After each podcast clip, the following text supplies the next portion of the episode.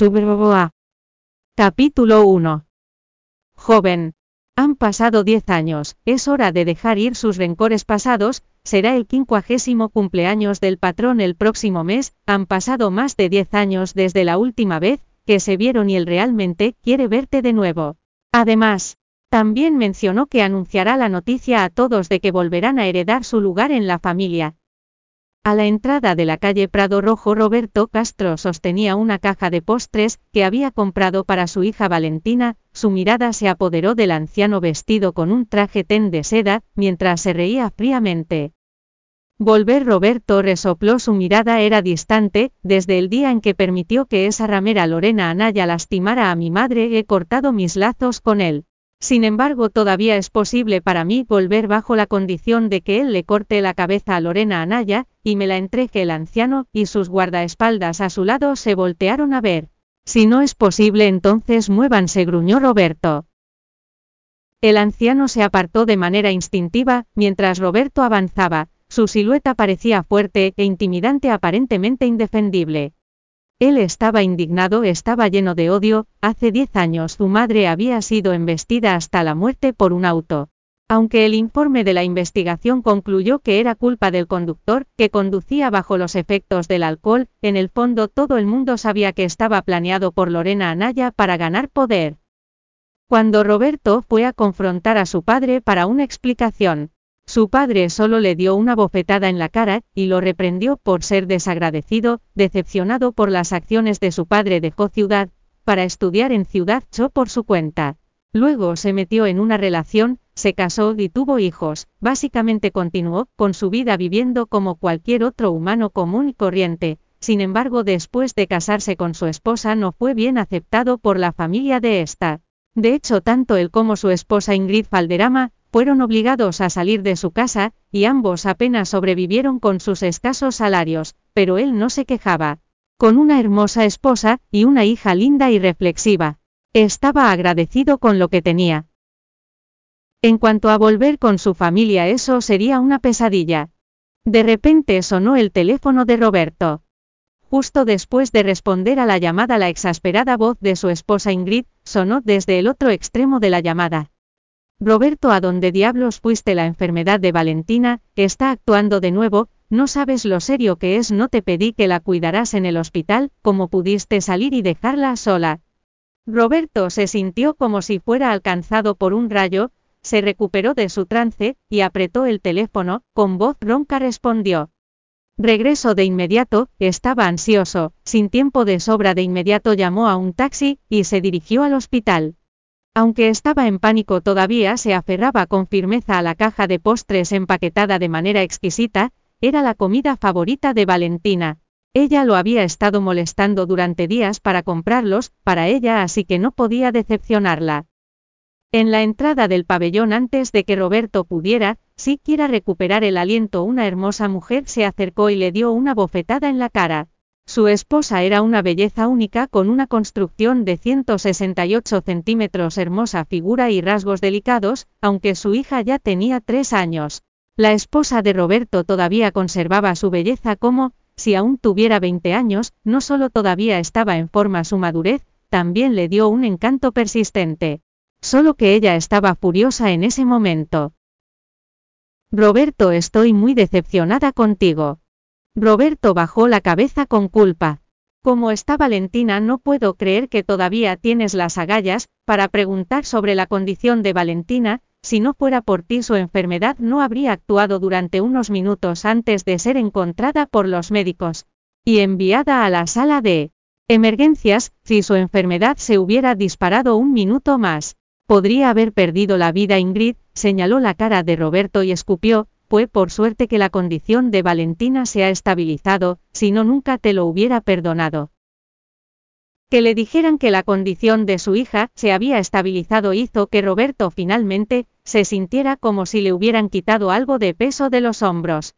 Valentina era su preciosa hija, por supuesto que quería que ella fuera feliz y saludable más que nadie, si fuera posible no le importaría sacrificar su propia vida para cambiar su salud.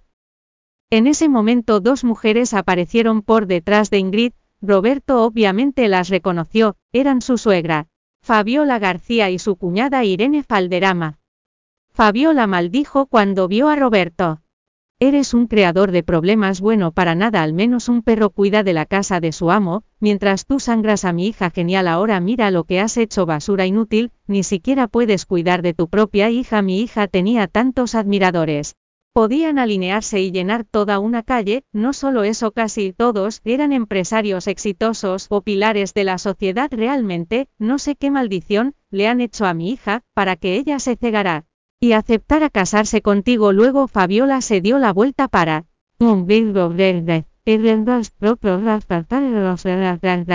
Solo divórciate, deja de arruinar tu vida perdiendo tu tiempo con este perdedor.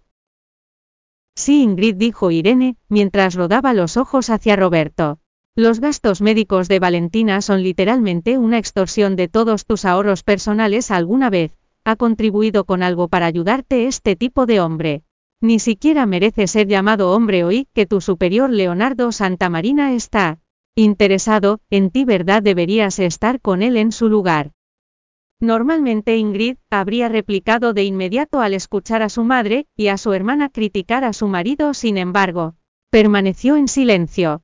Estaba demasiado decepcionada con Roberto, ella lo había tolerado cuando eligió trabajar como guardia de seguridad. Pero como pudo salir a holgazanear cuando su hija estaba gravemente enferma había perdido todo su sentido de responsabilidad y corazón. Justo en ese momento una enfermera se acercó, ella escaneó a Roberto, y a los demás antes de informarles. Familiares de la paciente ya le deben al hospital un total de 100.000 en honorarios médicos. Si no pueden pagar y agregar otros 200 como depósito, hoy el hospital dejará de proporcionar medicamentos para la paciente. Roberto asintió con la cabeza, y respondió antes de que Ingrid pudiera decir cualquier cosa. Pagaremos por hoy, cuando dijo esto echó un vistazo a la cara pálida fantasmal de su hija inconsciente, le dolía mucho el corazón al ver a su hija así. Apúrese, si no recibimos el pago antes del mediodía le quitarán los medicamentos, dijo la enfermera riendo entre dientes, mientras miraba a Roberto con desdén. Después de que la enfermera se fue la voz de Fabiola, se levantó mientras reprendía. Eres inútil como pudiste hacer la promesa de pagar por hoy quieres que mi hija vaya por ahí y pida dinero. ¿Qué tan desvergonzado puede ser? Una idea cruzó la mente de Irene en un abrir y cerrar de ojos, ella le dijo a su hermana. Ingrid, cuando estábamos en camino le hice a tu supervisor Leonardo una llamada, estoy segura de que está en camino aquí ahora, con él aquí no tenemos que preocuparnos por los honorarios médicos de Valentina. Justo cuando Ingrid quería sermonear a Irene por su inmadurez escuchó pasos, que venían de su espalda, el hombre que venía era Leonardo Santamarina. Alrededor de 30 años de edad, la forma en que estaba vestido lo hacía parecer un hombre exitoso, era el director del departamento de ventas de Grupo del Este. También supervisor de Ingrid. En cuanto a por qué Roberto estaba tan seguro de esto era, sin duda porque también trabajaba para Grupo del Este. Leonardo Santamarina, era un director uno de los superiores, mientras que él solo trabajaba como guardia de seguridad que custodiaba la entrada de la empresa. Roberto frunció el ceño cuando vio a Leonardo, él ignoró a Roberto, y saludó a Fabiola e Irene, su mirada se volvió suave cuando miró a Ingrid y consoló. Ingrid, Irene ya me contó lo que pasó, me duele el corazón cuando veo a Vale una niña encantadora siendo torturada por su enfermedad, ¿por qué no me hablaste de esto antes? Lo siento director, este es mi asunto personal así que no tiene que preocuparse por mí murmuró Ingrid. No seas así, eres mi mejor empleada, y francamente creo que eres la persona más adecuada, para hacerte mi amiga personal, así que por supuesto tus problemas son míos también Leonardo disertó. También escuché de Irene que todavía tienes que pagar por los honorarios médicos, ¿cuánto es? 300.000 Irene se entrometió, Leonardo sonrió deliciosamente, y le dijo a Ingrid. Ingrid déjame ayudarte a pagarlo, tómalo como si te prestara el dinero, no es gran cosa de todos modos. Leonardo miró a Roberto de reojo, su mirada era hostil y llena de desdén, para el Roberto era solo un guardia de seguridad en la empresa, ¿cómo podría merecer a alguien tan hermosa como Ingrid Falderama?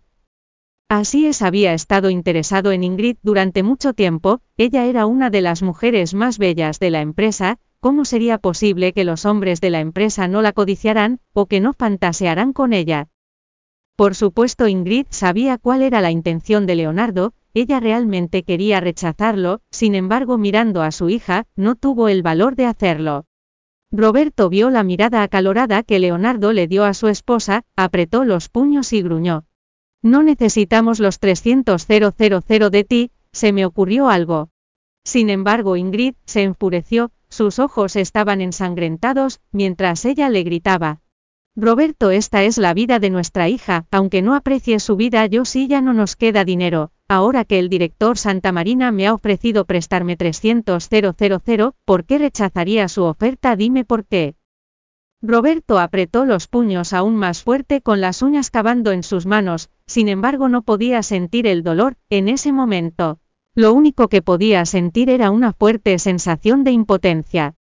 Leonardo miró a Ingrid, y Roberto con una mirada burlona, de repente se le ocurrió un pensamiento y habló. Ingrid, si ustedes realmente no necesitan mi ayuda, me iré entonces. Director Santa Marina, gritó Ingrid suavemente. Leonardo le sonrió y salió de la habitación, estaba seguro de que Ingrid y Roberto no podrían tener 300.000 con ellos, parecía confiado como si ya hubiera derrotado a Roberto. Después salir de la habitación Leonardo, sonrió con malicia cuando encontró a la enfermera que era responsable de insertar los goteos intravenosos diarios para Valentina. Sobornó a la enfermera con mil y le susurró. A los padres de Valentina, Castro no les queda dinero, usted puede ir a instarlos a resolver los procedimientos de alta más adelante. Mirando el dinero que le dio la enfermera sonrió deliciosamente y asintió con la cabeza. Gracias por escuchar el audiolibro Joiread, puede descargar la aplicación Joiread para leer más libros maravillosos.